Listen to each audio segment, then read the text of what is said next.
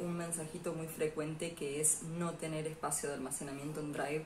Me gustaría que me consulten un poquito más qué problema o cuánta memoria no tienen, pero primero que todo, vaciar papelera de Gmail, vaciar papelera. Otra manera de ver cuánto almacenamiento tenemos ocupado es entrar en Google Drive, donde dice comprar, hacer un clic y va a abrir Google One y nos va a mostrar en detalle eh, en qué tenemos consumido el almacenamiento. Papelera de Google Fotos, vaciar papelera de Google Drive. Con eso ya arrancamos un montón.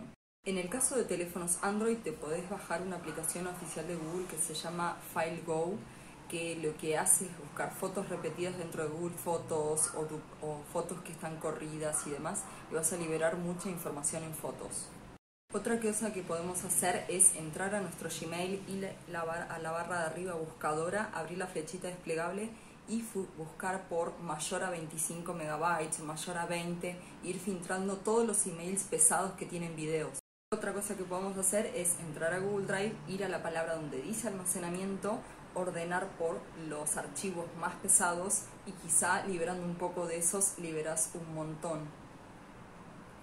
La última, tener en cuenta que si usamos Word, Excel y PowerPoint dentro de Google Drive, consume almacenamiento, pero usamos presentaciones de Google, formularios, sheets y demás, no ocupa almacenamiento.